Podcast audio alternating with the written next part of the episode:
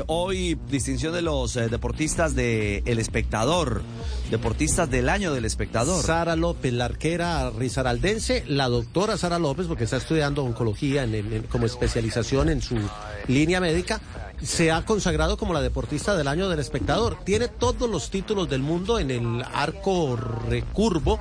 No, en el compuesto, porque el recurvo es el, Es el olímpico.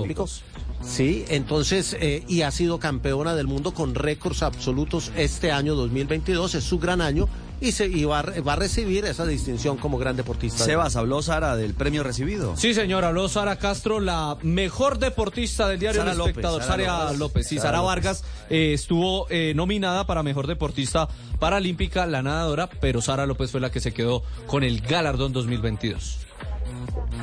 Bueno, la verdad estoy muy emocionada porque no me lo esperaba. Hoy recibo este premio no en nombre de Sara, sino en nombre del tiro con arco colombiano. Pasamos de ser un deporte invisible a ser uno de los más importantes del país. Hay mucho recorrido que tenemos que seguir haciendo. Le agradezco a cada uno de los miembros de mi equipo, a Daniel, Sebastián, Pablo, Yagui, Aleja, Nora que está por allá arriba, a Valen, a toda la federación, porque eso es un trabajo Claro, ahí está el reconocimiento a Sarita, a Sarita López, una gran deportista. Eh, y sí, no tiene problema, salude a Sarita Castro también, nuestra colega que está aquí en, Sí, Castro, en claro. No, y el Vargas No, me Sebas, traicionó sí. por mi, ma- mi Y el- hermana. y el ok. Vargas, claro, también. O sea, mencionamos a tres, a Vargas, a Castro y a López.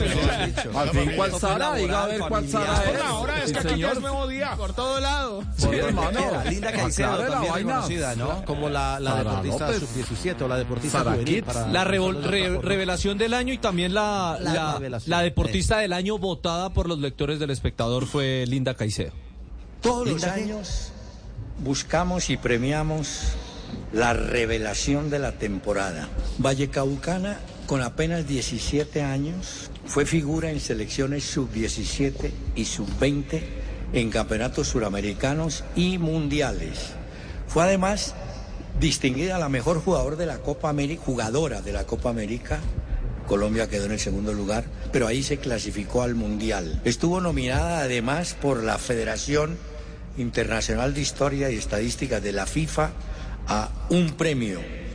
Y hoy ella no puede estar, está por fuera, está en Europa, pero queremos que los padres Erlinda Alegría y Mauro Caicedo, a nombre de su hija Linda Caicedo, reciba el premio Revelación del año. Hola a todos los del espectador, les habla Linda Caicedo y quería enviarles un saludo especial, agradecerles por el lindo reconocimiento que me acaban de dar. Lastimosamente no pude estar presencial con ustedes, pero bueno, agradeciéndoles por este medio. Espero que la pasen súper bien, un abrazo y muchas bendiciones.